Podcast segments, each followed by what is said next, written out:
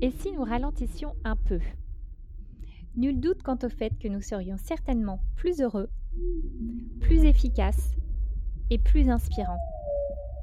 Je suis Claire Lebleu, exploratrice des justes temps et créatrice de ce podcast, dans lequel je discute un jeudi sur deux avec des personnes engagées et épanouies, qui nous parlent de leur rapport au temps, de leurs expériences et motivations à vivre des rythmes vertueux et plus respectueux, pour elles, mais aussi pour nous tous. Ce podcast, c'est un peu ma thérapie bienveillante pour prendre du recul, me recharger en énergie et repartir dans la bonne direction, et pour longtemps cette fois-ci. J'avais envie de vous le partager pour notre bien-être à tous.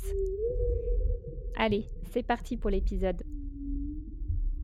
Bonjour Léna, je suis euh, très heureuse euh, de pouvoir euh, avoir cette conversation avec toi aujourd'hui. Bonjour Claire. Donc Léna, tu es déjà rien que le, le, premier titre va interpeller, je pense, communicante sous-marine, apnéiste professionnelle, auteur et tu as bien raison, en tout cas, de, aussi de le mettre en avant, parce que je pense que c'est aussi un métier à part entière, et peut-être même le plus dur, maman. Carrément. maman de deux bouts de chou, encore assez jeune, 6 ans, je crois, pour Naya, mmh. et un an pour Manoa. Manoa. Voilà. Ouais.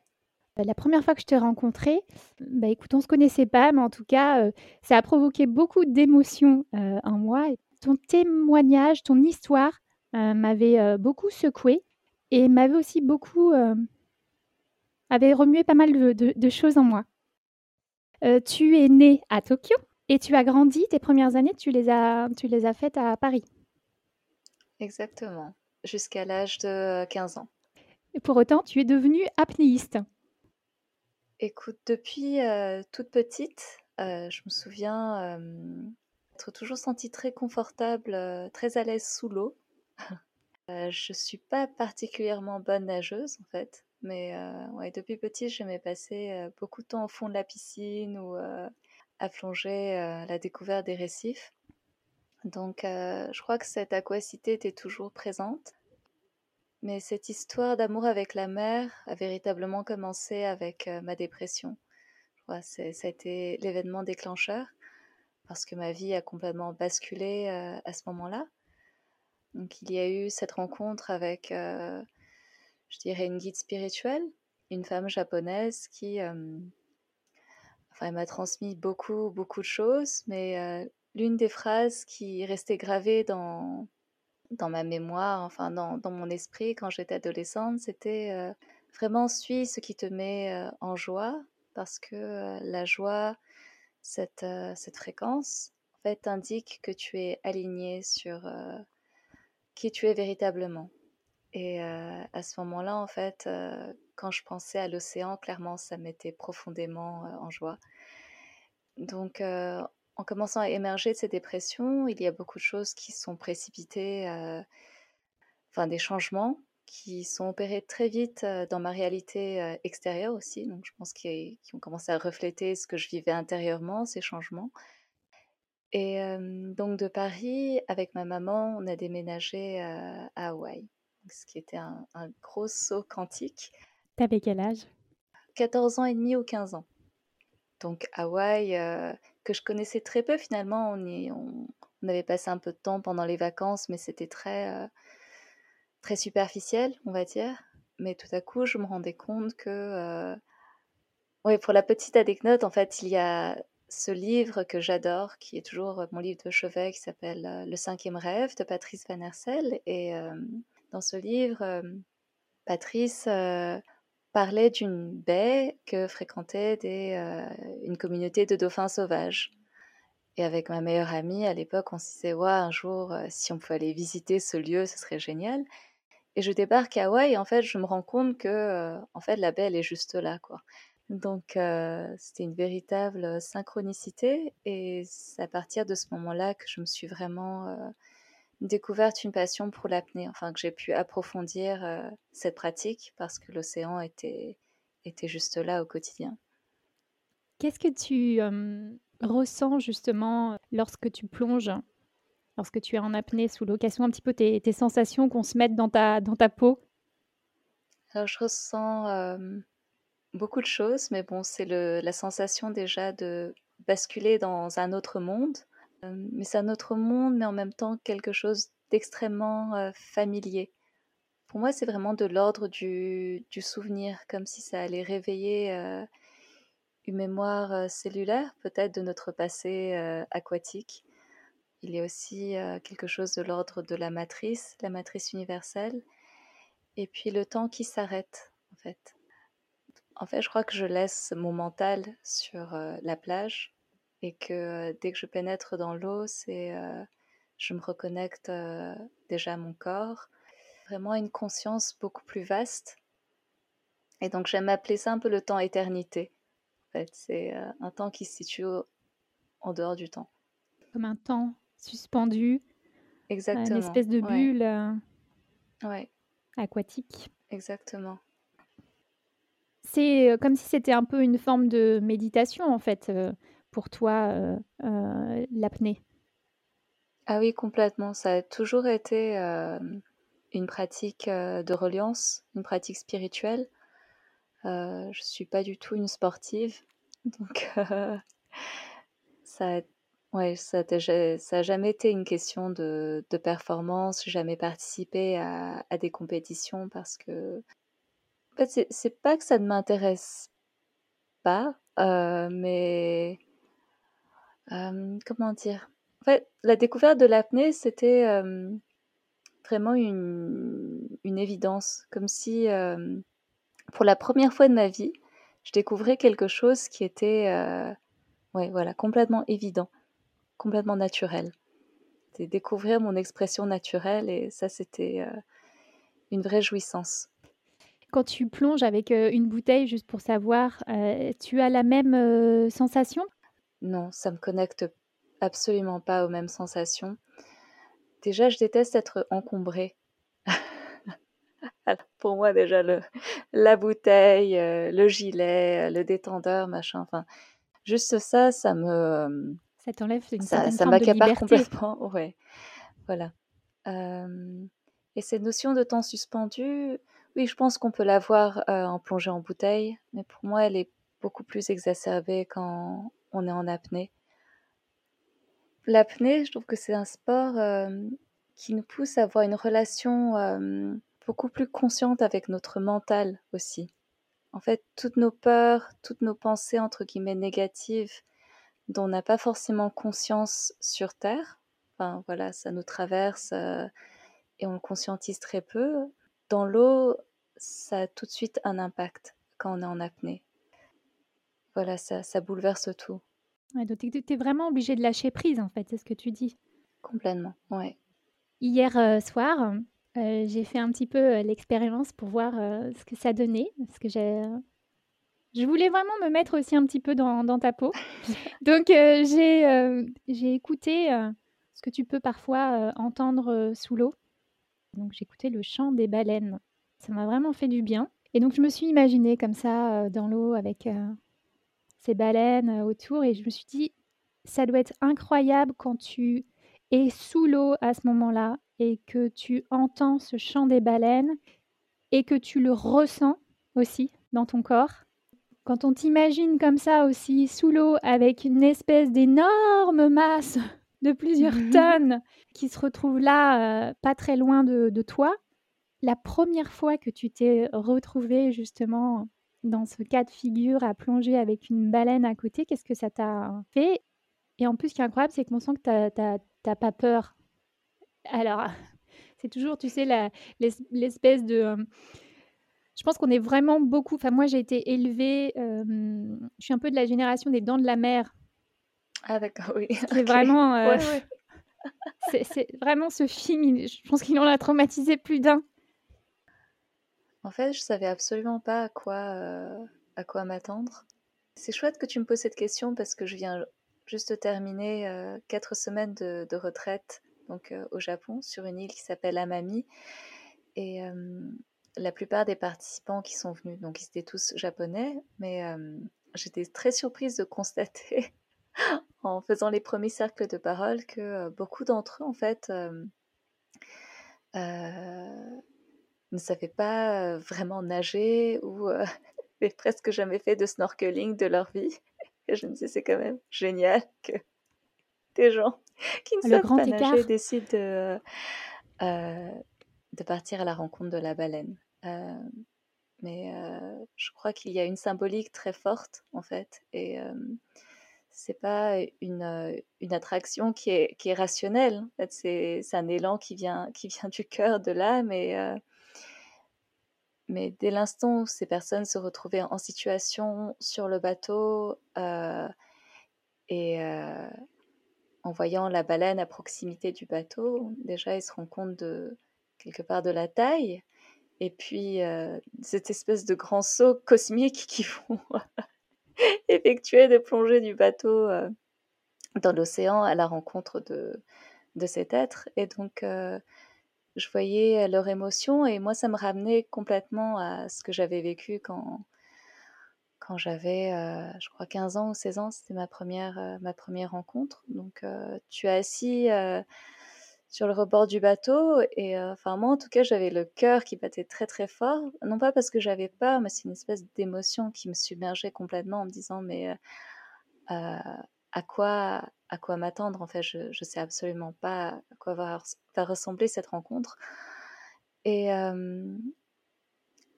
et je, dès que j'ai vu la baleine sous l'eau, en fait, c'était une mère et un baleineau.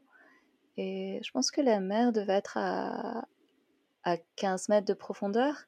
En fait, la première pensée que j'ai eue, c'est que je n'ai pas trouvé si grande que ça. Alors, ça peut paraître drôle, hein, mais euh, bon, dès que tu l'as à côté de toi, tu te rends compte que elle est immense, la baleine. Mais... Et, euh, et aussi, c'était comme pour un espèce d'hologramme. Ça me paraissait pas réel. Donc, elle a une présence, euh, je crois que c'est, enfin, pour moi en tout cas, une vibration tellement particulière qu'elle émane que j'avais pas l'impression qu'elle faisait partie de cette réalité, ma réalité. Mmh. jusqu'à ce que finalement elle s'approche et là tu te rends vraiment compte qu'il y a un être vivant qui passe 40 tonnes euh, qui est juste à côté de toi. mais euh, avant que la maman ne remonte, en fait, c'est euh, le baleineau, parce que les, baleineaux sont généralement très curieux, donc c'est eux qui remontent à la, à la surface pour bah, simplement par curiosité, pour venir découvrir qui sont ces êtres ces, petits êtres à la surface de l'eau. et là, ce qui m'a vraiment touchée, c'était le, regard. parce que le baleineau est vraiment venu à, je sais pas, il devait être à 4-5 mètres de nous, peut-être peut-être plus proche. Vraiment ce, ce contact très intime avec l'œil du baleineau. en fait, à ce moment-là, il y a, tout ce que j'ai ressenti, c'était un de l'émerveillement et un flot d'amour euh, extraordinaire. Euh, à la fois une forme de jubilation, mais aussi de se dire, mais c'est incroyable de pouvoir se connecter à bah, un animal quelque part sauvage, quoi, parce que c'est et puis euh, de ressentir cette confiance, en fait, une forme de confiance totale. Mmh. Puis bon, après, il y a la maman qui arrivait et là, c'était waouh! Bonjour le vaisseau spatial. Euh, mais ce qui est très touchant avec les baleines, c'est que euh, elles ont vraiment conscience de notre fragilité. Elles peuvent venir vraiment à, je sais pas, 2-3 mètres de nous, mais elles font très attention à leur, à leur mouvement, justement, pour pour éviter de, de, nous heurter ou euh, parce que juste un coup de leur caudale et euh, voilà on serait projeté hors de l'eau. Mais elles se déplacent avec une telle délicatesse et une voilà je pense une telle conscience de voilà de notre petite de notre petitesse que ouais c'est ça qui me l'offre vraiment. Il doit y avoir un effet avant après une première rencontre avec euh, une baleine non? Moi, ça a changé, ça a changé ma vie, ouais. même si la rencontre ne dure que, parfois c'est quelques secondes, parfois c'est quelques minutes, mais tu sens que ça reste vraiment inscrit dans l'éternité. C'est ouais. c'est par curiosité, les, personnes justement qui ont fait ces retraites avec toi dernièrement, pourquoi est-ce qu'elles ont voulu, tu sais ce qui a motivé cette envie de, vivre ça et, ensuite derrière, quels ont été leur retour d'expérience? Qu'est-ce qu'elles t'ont partagé après tout ça, justement, après ce, après ce, choc émotionnel hein? Mais la chose qui, les a motivées, clairement, en fait, c'est euh, le film euh, Mer Océan. Le film commence à être un peu connu euh, au Japon. Et donc, il y a ce face-à-face -face avec la baleine. Et toutes les personnes, quelque part, voulaient vivre ce face-à-face, -face, même s'ils étaient bien conscients que c'était un moment exceptionnel. Donc, euh, ils, avaient, ils n'avaient pas d'attente et en même temps, euh, voilà, il y avait cette, euh, vision vraiment imprimée dans, dans leur esprit. et le retour d'expérience, c'était que, un, déjà, étrangement, en fait, ils, se rendaient compte que la baleine n'avait été qu'un prétexte, fait. Que la baleine symbolisait quelque chose pour eux, donc soit leur subconscient ou la connexion à, je sais pas, une conscience universelle ou quelque chose de, plus grand qu'eux. Et que ce mot-clé, en fait, la rencontre avec la baleine, les avait lancés sur vraiment un cheminement intérieur.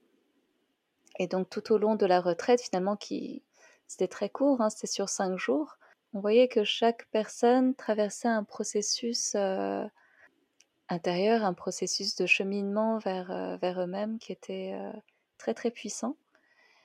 Et après la rencontre physique avec la baleine, tous les retours étaient unanimes, c'était l'amour inconditionnel en fait, c'était de recevoir cette vibration d'amour inconditionnel, de, de la baleine. Ah, c'est fou. Ouais. Mmh. Non, c'est très touchant et de voir euh, certaines personnes vraiment pleurer dans leur masque ou. Euh, c'est un beau cadeau.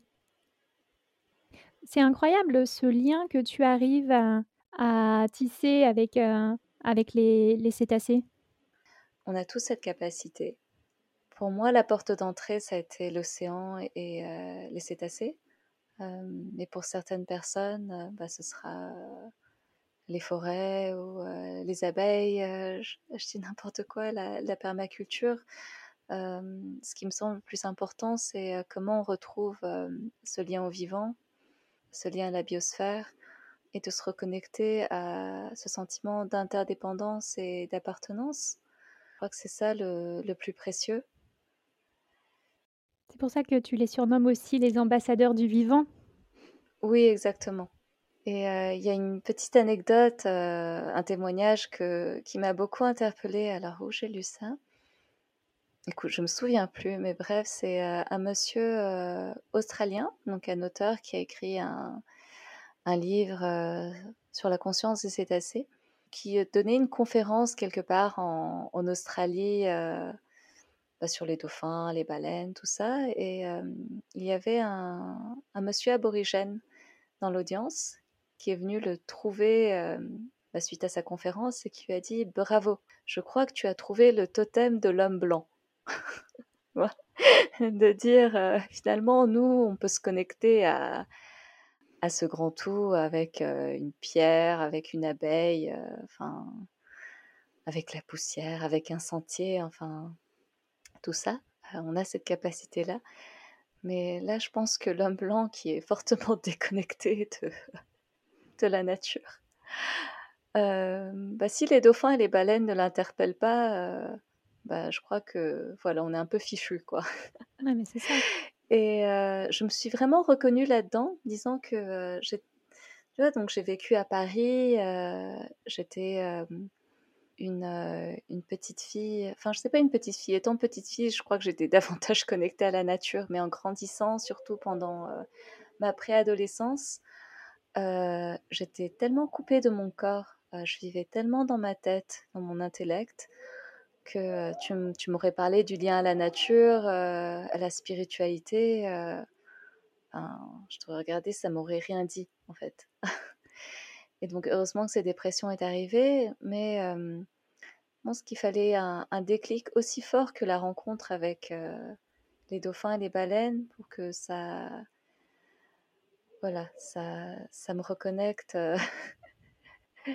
assez rapidement et assez directement à, cette chose que, voilà, à cette mémoire que j'avais complètement perdue en racontant euh, ton histoire et ton expérience et ce que tu vivais, ce que tu vis euh, euh, sous, sous l'eau, je pense que c'est vraiment aussi à ce moment-là que j'ai réalisé que on était vachement coupé de nos, de nos propres émotions. Ce qui va me faire arriver justement au documentaire que vous avez réalisé et le magnifique livre aussi L'enfant de l'océan. Vraiment les deux, j'ai eu plaisir à les visionner, à, les lire. C'est une ode euh, vraiment à la, à la vie, à la, à la, à la beauté euh, du, du, monde. Une espèce de claque, euh, encore une grosse, crise, une grosse prise, crise, tu vois, une grosse prise de conscience que, en fait, nous ne sommes pas isolés, mais que nous formons un tout. Et ça, ça se ressent vraiment. Beaucoup de force alors qu'il y a énormément de douceur dans tout ça. Et donc tout ça est né en plus, c'est ça qui est, euh, qui est fou aussi, de, euh, d'une célébration à une future vie qui allait euh, mmh. venir sur Terre, donc qui était votre, votre premier enfant. Donc là, tu as, appris que tu étais enceinte et, et, vous vous êtes dit, eh ben, on va aller annoncer la bonne nouvelle à notre famille de, de cœur. Et donc, vous avez filmé et raconter dans ce livre toute cette belle rencontre. Euh, mmh. Alors que tu étais euh, enceinte, ça paraît dingue et, on voit qu'il y a qu'il y a du répondant. Enfin, c'est ça qui est fou. Cette idée, elle, vous est venue comment? Euh, bah écoute, elle est venue très simplement dans le sens où, bah, comme je le dis dans le livre, dès que j'ai appris mmh. que j'étais enceinte, bah, ça peut paraître complètement fou, mais j'ai voulu annoncer la nouvelle aux, dauphins à Hawaï. parce que j'ai vraiment le sentiment que bah, ils m'ont vu grandir. Enfin, plutôt c'est, ouais, j'ai eu le sentiment vraiment de, de grandir, d'évoluer énormément à leur côté. Donc, ouais, c'était vraiment une évidence. et j'avais également lu dans, certains livres que bah, les cétacés qui ont un sonar euh, pouvaient vraiment détecter euh, la présence euh, d'un fœtus dans le, dans le ventre de la mère. Et je trouvais ça absolument dingo. Donc il y avait ce questionnement de est-ce qu'il y aura une reconnaissance de la part des dauphins de la présence de notre enfant ou pas? Mais ce qui était interpellant, c'est que à chaque fois, c'était une mère avec son petit qui venait vraiment à proximité. Donc bon, après, je peux pas prouver que voilà, mais en tout cas, c'était vraiment de, belles synchronicités. Puis après, il y a eu la rencontre vraiment extraordinaire avec ce jeune cachalot. et là, c'était évident pour nous que bah, ce cachalot euh, était conscient que voilà, j'étais enceinte. Euh, parce que, voilà, pour, pour expliquer un peu en détail, les cachalots donc, ont cette tête très carrée et quand ils viennent nous rencontrer vraiment de face, ils ils peuvent pas nous percevoir avec leurs yeux physiques. Ils sont, sur les côtés. Des deux côtés de leur tête, mmh, voilà.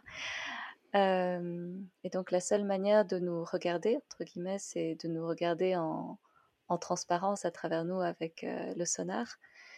Et ce cachalot, pendant, je dirais, la rencontre a duré à peu près pendant 4 minutes, mais vraiment avec une attention très soutenue, a commencé à me scanner avec son sonar. Et donc je, j'entendais et je sentais aussi les, bah, les clics, clics, clics, clics, clics, clics euh, de son sonar vraiment me chatouiller l'intérieur et notamment au niveau du bassin.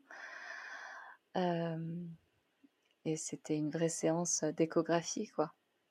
Incroyable. Et voilà, je sais absolument pas. Enfin, Naya ne se souvient pas de tout ce qu'elle a vécu in utero, mais je reste convaincue que, voilà, un niveau, enfin certainement au niveau cellulaire, il y a eu une empreinte qui est restée. Et après, voilà, quel impact ça a eu sur son développement, sur sa personnalité, je ne sais pas. Mais ce qu'on aime dire avec le papa, c'est qu'elle a un vrai talent du lien.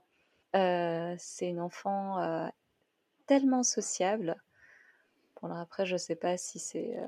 Puis elle a vraiment beaucoup, beaucoup, beaucoup d'énergie. Alors parfois on blague en disant que voilà, elle a été trop exposée au sonar des dauphins, ça l'a, ça l'a calibré un peu d'une autre manière. mais bon, c'est une enfant très aquatique aussi. Hein. Elle, est, elle a beaucoup d'aisance dans l'eau, sous l'eau. Euh, ce que n'a pas Manoa, ce qui est très intéressant, hein, parce qu'on ah n'a pas vraiment eu la même démarche avec lui. Justement, je, voulais savoir si ce que vous aviez euh, vécu comme expérience euh, pour Naya, est-ce que quand tu étais enceinte de Manoa, est-ce que tu as renouvelé un petit peu ces, plongées enceintes à la rencontre des cétacés Ouais, j'ai essayé de passer autant de temps que possible dans l'eau parce que bon bah j'adore ça. C'est une forme d'addiction aussi. Complètement. Et c'est vrai que je me sens vraiment mieux dans l'eau que que sur Terre. Bon, j'ai fait des progrès hein, sur Terre, mais euh, il y a une forme d'évidence et d'aisance sous l'eau que voilà, qui n'est pas complètement présente euh, sur Terre. Mais euh, non, avec Manoa, on n'a pas eu le soutien d'une boîte de prod ou d'une boîte d'édition qui a fait que voilà, c'est vraiment ça qui nous a permis de passer vraiment beaucoup de temps au large à voyager, ouais, aux quatre coins du globe. Donc Merci les arènes euh, et merci France 5 et, et Bellota. Donc euh, non, avec Manoa, le temps, euh, comment dire, ouais, le temps passé avec les cétacés était beaucoup plus court comparé à ce que Naya a pu vivre. mais ce qui était très joli, c'est que la semaine qui a précédé l'accouchement avec Manoa, mmh. donc j'étais à Hawaï et donc c'était juste avant la pleine lune. Hawaï, autour de la pleine lune, l'activité euh, des dauphins dans les baies euh, s'intensifie.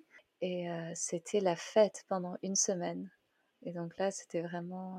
ouais, j'étais vraiment très touchée. Vraiment dans une immense gratitude parce qu'ils sont vraiment venus faire la fête, quoi. Et là, je crois qu'il en a, il en a reçu plein pot, Manoa, du sonar des dauphins. Ah, génial. ouais. Il y avait Charlotte, ma fille, donc elle, elle a 7 ans. Je lui, ai montré euh, le livre, elle me posait pas mal de questions. Et puis, euh, elle m'a posé aussi une question euh, toute anodine sur ta fille. Elle me dit, mais comment elle fait, Naya, pour respirer sous l'eau? C'est vrai, quand tu dis, on la voit, elle est super à l'aise. On a presque l'impression que voilà, c'est hyper naturel. Je crois comme toute chose, ça vient avec le, jeu, l'apprentissage euh, par le jeu. Il y a, quand elle était plus petite, j'ai réalisé que j'avais euh, beaucoup d'attentes, en fait, vis-à-vis euh, vis-à-vis d'elle. Ah, bah, j'aimerais bien voilà, qu'elle qu'elle sache bien nager, qu'elle sache bien plonger. Et puis finalement, j'ai compris que c'était, enfin, je dirais pas néfaste, mais que voilà, c'était pas forcément positif. Donc à un moment, on a complètement lâché. Et puis il y a quelques années, euh, c'est vraiment venu d'elle. Enfin, tout à coup, elle avait envie d'être euh, dans l'eau, qu'il pleuve, qu'il vente, qu'il fasse froid. Et euh, elle a commencé à, prendre énormément de plaisir à, plonger. Donc, ouais, donc c'était vraiment dans, dans le jeu et dans la joie que ça s'est développé assez naturellement. mais c'est drôle quand tu parles de respiration mmh. sous l'eau. Oui parce que l'une de mes euh, une, femme qui qui m'inspire beaucoup actuellement dans, dans ma pratique de l'apnée, notamment dans, dans, ma manière de transmettre et d'enseigner. C'est une femme qui s'appelle Sarah Campbell qui, qui était championne d'apnée à un moment. Elle a plongé jusqu'à 104 mètres, mais sa particularité, c'est que elle est entrée là-dedans à travers le Kundalini Yoga. Elle fait la distinction entre euh, le prana avec un petit p et le prana avec un grand P. Donc c'est le prana avec un petit p, c'est le souffle, voilà le, le cycle respiratoire, euh, l'oxygène, le dioxyde de carbone, etc. En disant que si on plonge juste en se connectant au prana avec un petit p, bah, l'expérience de, l'apnée peut parfois être euh, finalement, comment dire, assez euh, stressful. angoissante. Ouais, angoissante. Alors que dès qu'on arrive à se relier à quelque chose de, de plus grand, en fait, l'énergie cosmique, donc le prana avec un grand P, tout à coup on bascule dans une autre dimension. Et euh, elle me disait, bah, parfois on peut même imaginer euh, qu'on respire sous l'eau. En fait, ce, mouvement d'inspire-expire, euh, cet échange avec cet échange pranique, ça, ça m'a fait rire parce que c'est une visualisation, excuse-moi, c'est une visu... Une...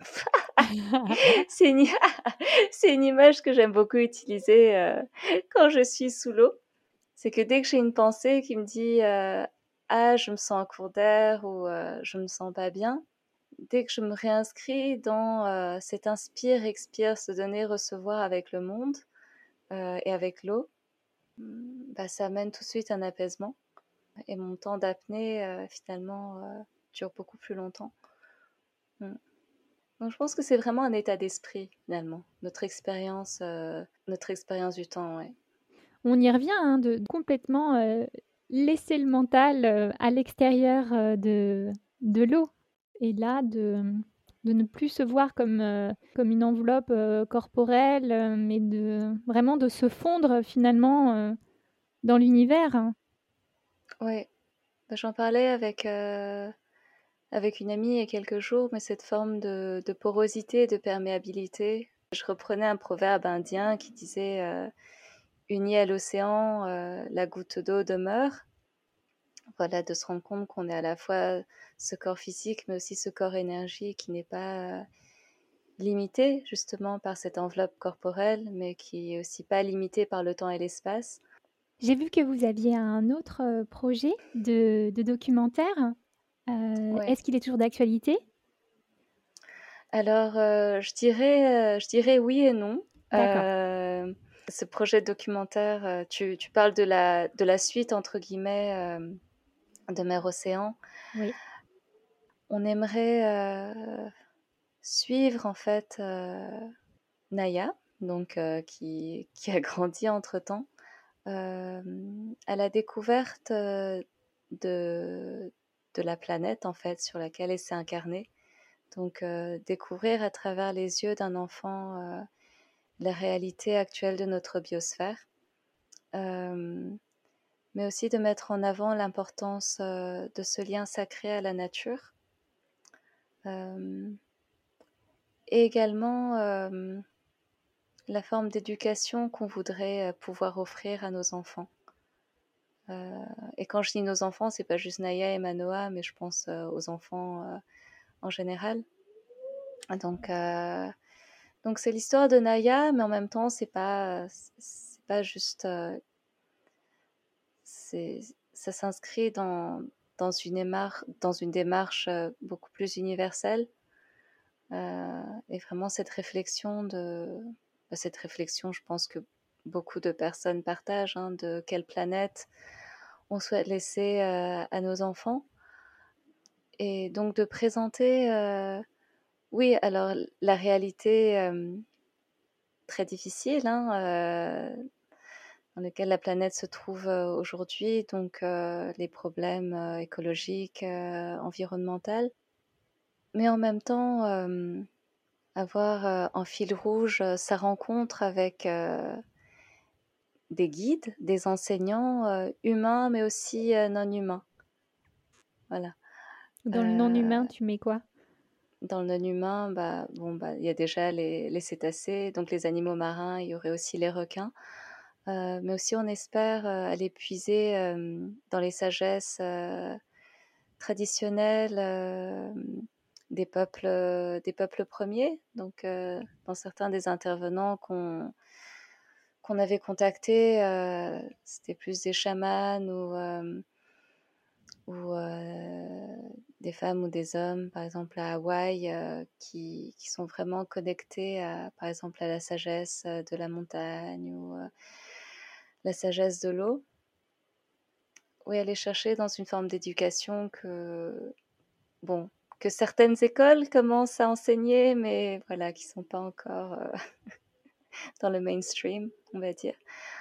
Euh, et je dis que c'est d'actualité et pas parce que ça reste très vivant dans, dans nos cœurs et dans notre démarche euh, en, tant que, en tant que parents. Mmh. Euh, mais aussi c'est par rapport à Naya, voir si c'est juste pour elle et donc c'est un dialogue qu'on a avec elle voilà de temps en temps pour voir si c'est quelque chose qui, qui, la met en joie ou pas. Oui, c'est ça. Voilà. Mmh, je mmh. comprends. Euh, bah, en tout cas, j'ai. Mmh, je, je, mettrai quand même le, le, lien dans les, dans les crédits de, de, notre épisode sur bah, le, le, site où vous parlez de ce projet parce que vous faites aussi des appels aux dons. Oui. Voilà, et je pense, comme tu le dis, c'est un sujet qui nous concerne tous et je pense qu'on sera, je pense qu'on est plusieurs, en tout cas, quand tu en parles comme ça à me dire que c'est un formidable euh, projet euh, d'utilité publique et euh, on sera certainement plusieurs à, vouloir y contribuer. Je te remercie. Et là, justement, comment est-ce que vous vous projetez un petit peu sur la suite Ce que je nourris particulièrement en ce moment, c'est le désir de, de créer un centre à Hawaï qui soit dédié à la transmission, que ce soit autant sur, sur Terre que dans la mer sur Terre, alors c'est quelque chose euh, que je connais très peu encore, hein, mais euh, ce projet de voilà de m'investir davantage euh, dans le lien à la terre, à la permaculture. il y a vraiment une réflexion qui commence à naître en moi de comment est-ce que je souhaite vivre plus au quotidien euh, les retraites, j'adore, les voyages, j'adore et je pense que je vais continuer à, en proposer, mais c'est cette envie de vivre davantage en, cohérence euh, avec mes valeurs. Et en anglais, je dirais euh, How to live lightly on the earth, comment j'ai un impact plus doux, plus léger sur la planète. Et donc, ça, ça revient à des choses très basiques comme bah, avoir son potager produire ses propres légumes, ses propres fruits. Euh. Donc vraiment ces réflexions-là de comment je souhaite élever mes enfants euh, au contact de la nature et euh, de créer voilà ce centre où je peux être en, lien avec la communauté locale. Et puis il y a ce, mot-clé qui, qui m'habite depuis, je dirais, depuis dix ans l'école interespèce. Alors quand il y a ce mot qui m'est venu a 10 ans, je savais absolument pas ce que ça voulait dire. Euh, mais je crois tout simplement c'est d'emmener, euh, enfin pour moi ce serait plutôt l'école interespèce avec euh, les animaux marins, mais de nouveau d'emmener les gens à la rencontre de la communauté de dauphins et de baleines qui ont vraiment été ma famille quand j'étais jeune. Et vraiment d'avoir ce, cette expérience direct de connexion euh, avec, euh, avec eux pour que ça soit une inspiration ou euh, un moteur pour, voilà, après, que chacun puisse recevoir ça et le traduire à sa manière pour contribuer au mieux-être de la planète. Ouais, et puis il y a une phrase très juste que tu que j'ai notée que tu avais dite peut-être dans ton, dans ton livre, je ne me souviens plus, où tu disais euh, la planète euh, n'a pas besoin d'être sauvée, elle a besoin d'être aimée. Oui, ouais, ouais, euh, ce sont des paroles que m'ont transmises une, une, femme que j'admire beaucoup qui s'appelle Abigail Oling, qui est une amie et qui est une biologiste marine. En fait, ce changement ne peut pas s'inscrire dans, euh, dans la peur ou dans la culpabilité ou dans je dois, euh, mais ça doit, je pense que ça devient vraiment euh, authentique dès l'instant où ça s'inscrit dans un élan qui part du cœur, qui part aussi de la joie, en fait. Parce que les challenges auxquels on, on, fait face aujourd'hui, si ça ne s'inscrit pas dans, oui, bah dans la joie et l'amour, je pense qu'on va s'épuiser très vite. Moi, en fait, je me sens vraiment soutenue en fait par la nature. Je pense que ça va dans, dans les deux sens. En fait, c'est de se rendre compte qu'elle nous donne énormément, malgré tout ce qu'on lui inflige. En tout cas, moi, j'ai pas le sentiment que, que les reines de la nature sont dans le jugement par rapport à nous. Ils sont en train de nous pointer du doigt. Tu m'avais parlé que tu étais en train d'essayer d'écrire un poème, je crois, sur peut-être le temps et que euh, je crois qu'il y avait une euh, ah. tortue un petit peu euh, qui était le, le, fil conducteur. le fil rouge. Ah, c'est ça. Non, ça s'inscrit dans un projet de poème océanique, en fait, qui est une co-création les talents conjugués de plusieurs amis qui font que c'est possible. Donc, c'est né il y a vraiment il y a plus de dix ans, où j'ai commencé à écrire des, des poèmes vraiment très simples, hein, suite aux rencontres euh, que je vivais euh, sous l'eau. Après des rencontres avec des animaux marins ou euh, vraiment plus quelque chose que je recevais, une transmission vibratoire que j'essayais après de, voilà, de traduire à travers des mots. Et donc là, j'ai un ami compositeur, euh, une amie monteuse et euh, une amie peintre euh, illustratrice pour créer six capsules, donc six poèmes océaniques en images, en musique et donc en paroles. Et donc, et mon ami qui est peintre en fait dessine des tableaux aussi pour illustrer chaque chaque poème. Et on était censé lancer la campagne de crowdfunding bah là maintenant, mais je crois que ça va être reporté à quelques mois, mais ça, ça avance. Donc les six poèmes sont, sont, écrits, on a la matière pour réaliser les, les six poèmes. Et donc euh, oui, justement, il y a, y en a un que j'ai écrit sur la tortue. Donc je vais essayer, de, je vais essayer de le retrouver. Euh, alors, conscience animale, biosphérique, dans ton corps est inscrit un rythme millénaire Mu par cet élan qu'on appelle instinct, le temps s'écoule pour toi dans un autre mouvement que le mien. Tu planes dans des errances solitaires, parcourant le corps liquide du monde. Tu glisses dans la rectitude d'un axe que rien ne saurait troubler, tes cellules battent en unisson avec l'âme de la terre. Accorde-moi la joie de t'accompagner, que je profite un peu de cette précieuse lenteur. Je vais m'accorder à toi, m'oublier un instant, je remonte le flux du temps à tes côtés. Tu m'emmènes peut-être à sa naissance, lorsqu'il n'était encore qu'un désir inexprimé, une pensée fantaisiste dans le ventre de la vie, avant qu'elle ne commence à tisser la toile de sa création et ensemencer le vide de son expansion. Ton œil doux et paisible garde les traces de cette naissance, cet instant unique qui se renouvelle à travers toi et moi. À la croisée des chemins, nous nous rencontrons, le temps éternité, le temps qui s'essouffle. Toi qui as suivi cet élan primal, réaffirmant la vie sans te questionner, de ta présence tu m'interroges sur ma dérive inconsciente. Je cours vite, je me précipite, au plus loin de l'essentiel, au plus loin de l'éternel. Aujourd'hui la vie sous ta forme incarnée me rappelle à elle, deux battements d'ailes d'une tortue de mer qui s'élève à la rencontre du ciel inversé.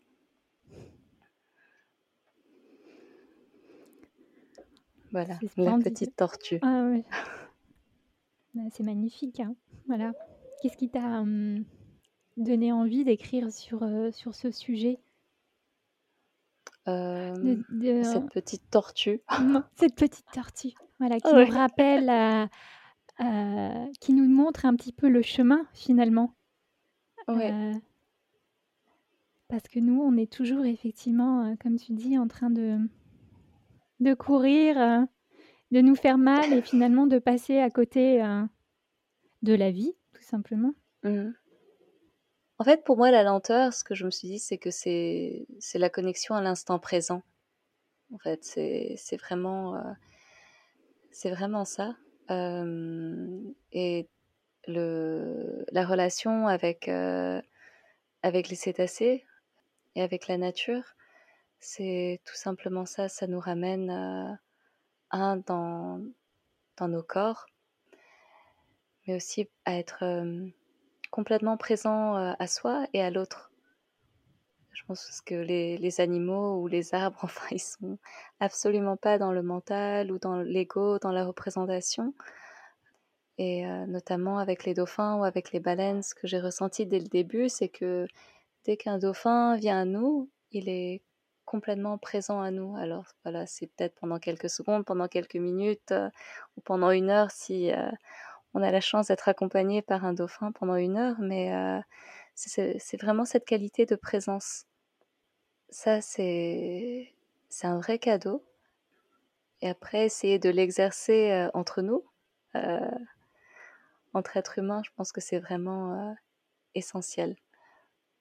Vraiment de pouvoir percevoir simplement la vie, l'étincelle de vie en l'autre. Mmh et de pouvoir l'apprécier euh, sans chercher à le combler avec des mots ou avec, euh, ou avec quoi que ce soit. Mm. Juste être dans l'appréciation et la reconnaissance euh, de la présence de l'autre. Puis ne pas avoir peur des silences. Exactement, oui. Parce qu'il y a tellement de choses qui se passent dans le silence, dans la connexion à la nature, hein, mais ouais, dès qu'on est entre nous, tout à coup, ça, il y a le petit vélo dans la tête qui fait que. Mais oui, c'est fou, hein. Ouais, c'est tout de suite moins évident. Ouais. D'ailleurs, euh, quand, euh, quand j'étais venue te voir à la fin de ton intervention, donc effectivement, je, je m'étais mise à pleurer. Et, puis, euh, donc là, j'avais, tu vois, fait tomber l'armure. Et, mmh. et après, bon, de toute façon, je pense que toi, tu t'en souviens pas. Mais Ensuite, je sais pas pourquoi, j'ai j'ai j'ai je je suis revenue dans mon j'ai reconscientisé, tu vois? Ce ce moment de relâchement avec toi et et je me suis sentie obligée de te dire des mots justement pour combler, heu, un petit peu, bah, cette gêne de mise à nu, tu vois? Et et je me revois en train de te dire des choses, d'ailleurs je savais même pas ce que je disais je me disais, c'était un moment, là, je me disais: «Bon, Claire, arrête, Alors que, pourquoi est-ce qu'on est gêné par ces silences? Ça fait tellement du bien. On n'est pas toujours obligé de combler. cette espèce de peur du vide, ben, voilà. Mmh. Je connais ça très bien, ne t'inquiète pas. Voilà. oui, alors j'avais envie de te poser, deux questions pour terminer ou plutôt une question qu'on va qu'on va décliner en deux temps. Si tu, avais un conseil à donner à une amie, à des amis très proches, à des personnes qui, que tu chéris et que tu sens vraiment au bout du rouleau et qui savent plus du tout, comment faire, pour faire face à toute, à tout leur quotidien, qui ressentent un besoin d'apaisement, qu'est-ce que tu leur donnerais comme, comme conseil? Et dans un premier temps, quelque chose de simple qu'ils pourraient mettre tout de suite en place? Et peut-être après. c'est des questions que je n'ai pas trouvées évidentes. Non, elles ne sont pas évidentes. quand, quand tu me les as envoyées ce matin, parce que ça avait changé. Hein. Ouais, ça a changé. J'ai trouvé ça génial parce, mmh. que, parce que je me suis réveillée et je me sentais mais vraiment épuisée en fait. Je me disais mais j'ai juste besoin de d'avoir du temps pour moi et les enfants et blablabla. Et donc j'ai pensé à cette question pour moi, tu vois, je me suis dit, mais de quoi j'aurais le plus besoin Et ce qui m'est venu, alors ça peut paraître très bête, mais c'est vraiment l'autocompassion, de se dire, j'avais vraiment envie de m'envelopper d'une bulle d'amour, mais de m'autoriser ça. Euh, mais pas de l'amour qui vient de quelqu'un d'autre, mais de me dire, ok, je, euh, je me sens, euh, c'est pas digne, mais je me sens, I'm worthy. c'est quoi? C'est peut-être, je me sens digne de, cette, de cet amour, en fait. Je, légitime Oui, voilà. Je suis légitime de recevoir, de recevoir cet amour, parce que je crois que, enfin oui, parce que j'ai moi-même fleuré le, burn-out, enfin j'étais dans une dépression profonde, euh, déjà notre mode de pensée est extrêmement négatif. En fait, à ce moment-là, c'est très difficile de cultiver des pensées euh, positives. Donc je dirais c'est euh, de commencer par là, donc quelque chose de très simple, de se dire mais qu'est-ce que de quoi j'aurais envie, de quoi j'ai le plus besoin maintenant. Ça peut être un truc très simple, hein, c'est et de, de commencer par cette porte d'entrée, par des voilà cette question très simple qui peut et qui peut amener à des réponses genre un café, j'ai juste envie de prendre un bain, un café, un thé, voilà. et d'inscrire cette habitude, cet automatisme de vraiment se poser la question de j'ai besoin de quoi maintenant? Euh, et de s'accorder cette, cette douceur, de, de s'autoriser de ça déjà. et puis après, ça peut être voilà, qu'est-ce qui, bah, qu'est-ce qui me met en joie? Mais quand on est dans le burn-out, c'est pas évident tout de suite de trouver, bah, voilà, qu'est-ce qui me met en joie? Je sais pas, je me sens tellement fatiguée que la joie, ça me paraît tellement loin. Donc c'est pour ça que je je dis, bah Je ne sais même pas ce qui me rend joyeux. voilà, je mmh. je ne sais même pas et de se dire finalement que c'est c'est OK. Donc c'est pour ça que je reviens à l'autocompassion. C'est-à-dire c'est OK de ne pas savoir, de me sentir fatiguée, de me sentir épuisée et peut-être de trouver un, un mantra, vois, une phrase de motivation ou vis-à-vis de soi-même, ou dès qu'il y a quelque chose de négatif, un looping négatif qui, qui part, de se dire non, non, je vais la remplacer par une affirmation positive, une pensée d'amour pour moi. Et même si au début ça paraît complètement faux ou forcé, c'est pas grave.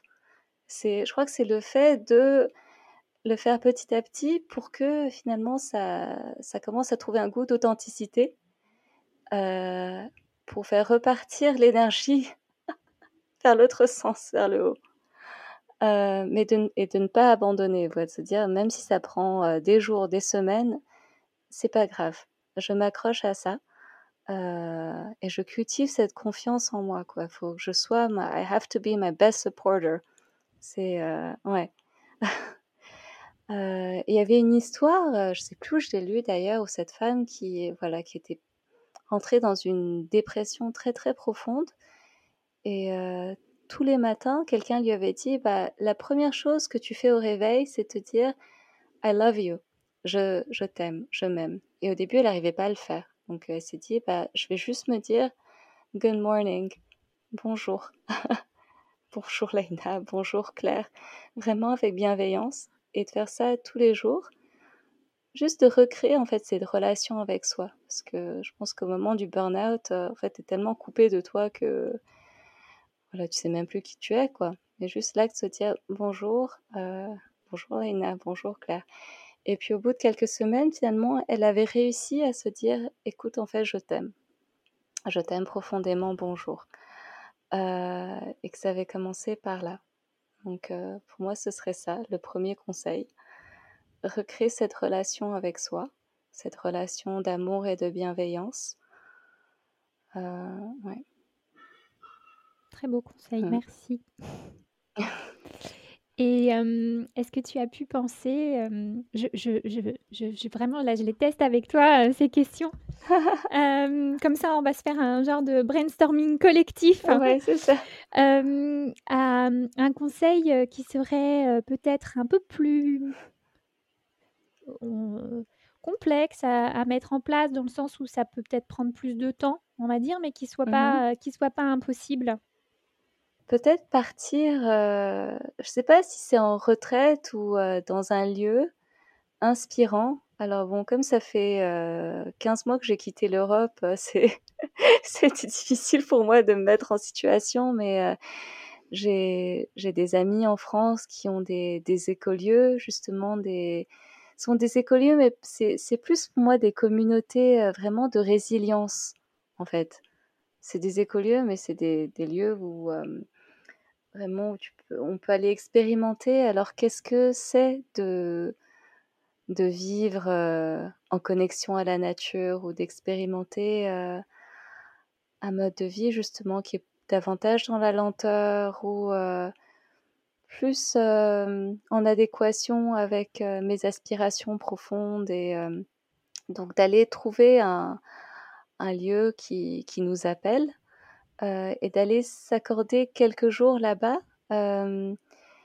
pour vraiment entrer en connexion avec des personnes qui sont en recherche et donc d'aller chercher du soutien là-dedans, dans des communautés de cœur qui partagent euh, voilà ces mêmes questionnements, ce même cheminement pour euh, se rendre compte déjà qu'on n'est pas qu'on n'est pas seul et pour sentir inspiré, pour sentir soutenu parce que bon se dire ok euh, voilà je pourrais donner un conseil bon bah aller vivre en pleine nature c'est assez difficile à mettre en place tout de suite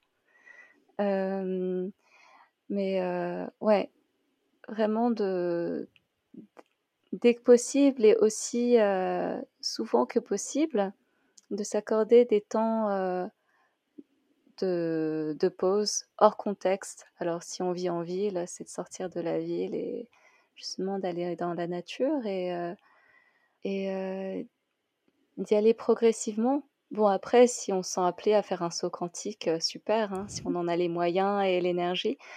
mais pour ceux pour qui c'est pas le cas, de ouais, d'y aller, d'y aller pas à pas et de se respecter dans, dans cette démarche, mais vraiment d'aller chercher du soutien. Bah, j'ai deux amis, donc il y a Cyril et Maëlys Kiro qui ont un lieu, donc j'ai jamais visité encore, mais c'est deux personnes que j'aime beaucoup. et je crois que ça se trouve en Normandie. Alors je suis désolée si je me trompe, mais ça doit être en Normandie. Ça s'appelle l'Arbre aux étoiles. Eh oui, j'en ai entendu parler. Alors voilà, une de ces belles communautés de résilience. Après, donc j'ai un ami que j'aime beaucoup et Olivier Morel, donc qui a un lien très fort avec un, lieu qui s'appelle le Bouchot. Bah là, j'y vais. Et j'ai ah d'accord, voilà. donc ouais. Peut-être aller voir dans voilà dans ces coins-là ah bah et je suis sûre qu'il y a de très belles pépites. ouais. Bah écoute, mmh. merci infiniment Léina. merci Claire, c'était un plaisir. Ah bah écoute, plaisir partagé.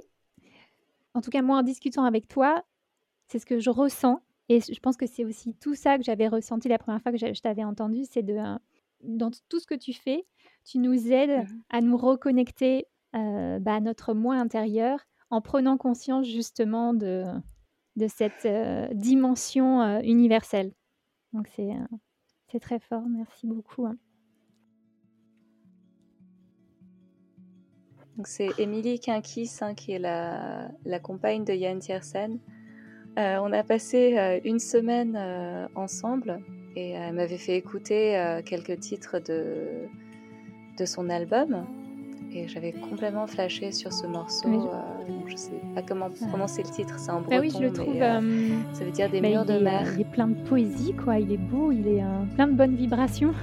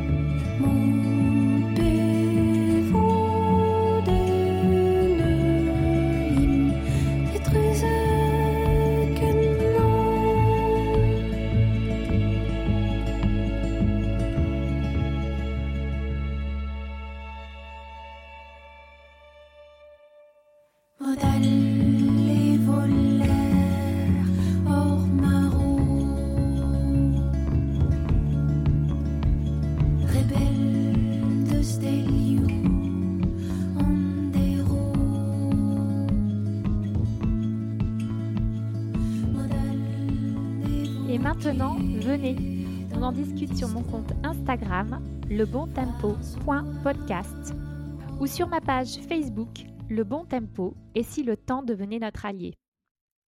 Qu'avez-vous pensé de cet épisode? Qu'allez-vous commencer à mettre en place? Si vous avez aimé cet épisode, la meilleure façon de me soutenir est d'en parler autour de vous et de me mettre un commentaire suivi de 5 étoiles sur Apple Podcast.